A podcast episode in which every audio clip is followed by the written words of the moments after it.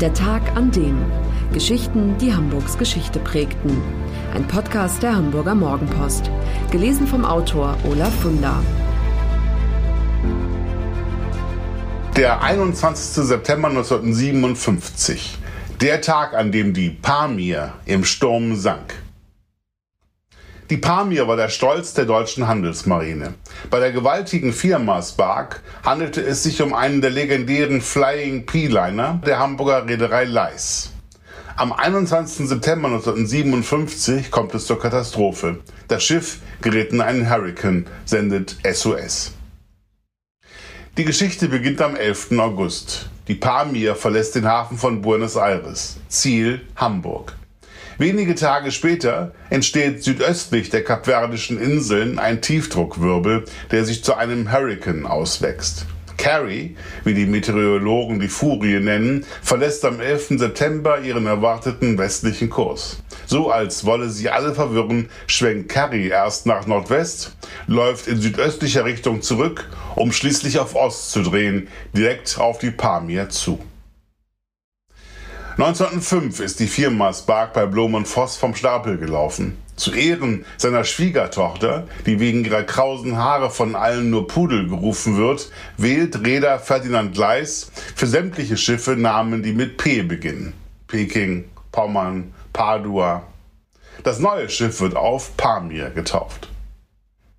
45 Jahre später hat der Großsegler eigentlich schon ausgedient. Die Pamir und ihr Schwesterschiff, die Passat, gehören jetzt einem Belgier. Und der will die Schiffe verschrotten. Im letzten Moment verhindert das ein Konsortium deutscher Räder, das den Plan verfolgt, aus den Viermastern Schulschiffe zur Ausbildung des Offiziersnachwuchses zu machen. Am 21. September 1957, als der Hurricane die Pamir 600 Seemeilen südwestlich der Azoren erwischt, sind 86 Mann an Bord, darunter 50 Seefahrtsschüler. Das Unwetter kommt so schnell, dass keine Zeit bleibt, die Segel einzuholen. Der Orkan zerfetzt sie, drückt die Masten aufs Wasser.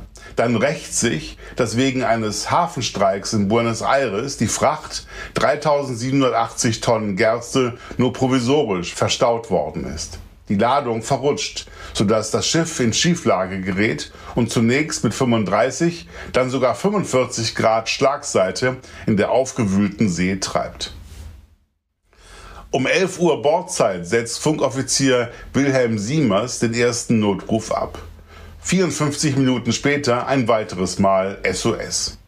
Rush, rush to us, German foremast broken, Pamir danger of sinking. Kurz darauf kentert das Schiff.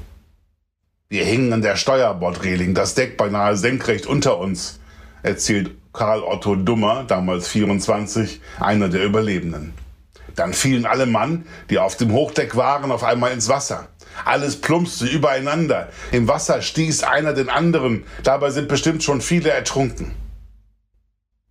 20 Minuten später geht die Pamir unter. In dem Rettungsboot, in dem Dummer sitzt, befinden sich anfangs zehn Mann. Weil sie kein Trinkwasser haben, trinken sie erst ihren Urin, dann Salzwasser und verlieren den Verstand. Fünf springen aus Verzweiflung über Bord. Inzwischen ist die größte Suchaktion angelaufen, die es je auf See gegeben hat. In einem Umkreis von 200 Seemeilen beteiligen sich daran 73 Schiffe. Dann, nach 56 Stunden, endlich der erste Erfolg, als der US-Frachter Saxon Dummer und seine vier Kameraden entdeckt. Ein weiterer Überlebender wird am 25. September gerettet. Das Küstenwachschiff Absecon stößt auf Günther Haselbach, der inzwischen allein in einem leckgeschlagenen Boot um sein Leben kämpft. 80 von 86 Seeleuten sind tot. In Deutschland wird das Unglück als nationale Tragödie empfunden. Wer die Schuld trägt, ist bis heute unklar.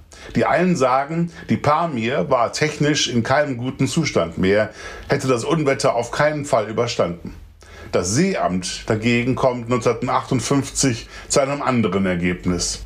Der ertrunkene Kapitän sei überfordert gewesen, habe zu viele Segel gesetzt und nicht dafür gesorgt, dass die Ladung richtig gesichert war. Wenige Tage nach dem Untergang der Pamir gerät auch die Passat, das Schwesterschiff, in einen Hurrikan, schrammt nur knapp an einer Katastrophe vorbei. Die Ära der Frachtsegler ist damit besiegelt. Die Passat läuft nie mehr aus, liegt seither als Museumsschiff in Travemünde. Von allen Flying P-Linern segelt nur noch die Padua. Krusenstern heißt sie jetzt. Sie ist das Schulschiff der russischen Handelsmarine. Für alle, die Hamburg und Hamburgs Geschichte lieben, der Hinweis, die neue Ausgabe des historischen Magazins Unser Hamburg ist im Zeitschriftenhandel erhältlich, mit 130 Seiten Stadtgeschichte, lebendig und packend erzählt, für 8,95 Euro. Das war der Tag an dem Geschichten, die Hamburgs Geschichte prägten. Eine neue Folge lesen Sie jeden Sonnabend in Ihrer Mopo und hören wöchentlich einen neuen Podcast. Noch mehr Historisches aus Hamburg, wie zum Beispiel das Buch zu dieser Serie oder die Magazine Unser Hamburg, finden Sie auch online in unserem Mopo-Shop unter www.mopo-shop.de.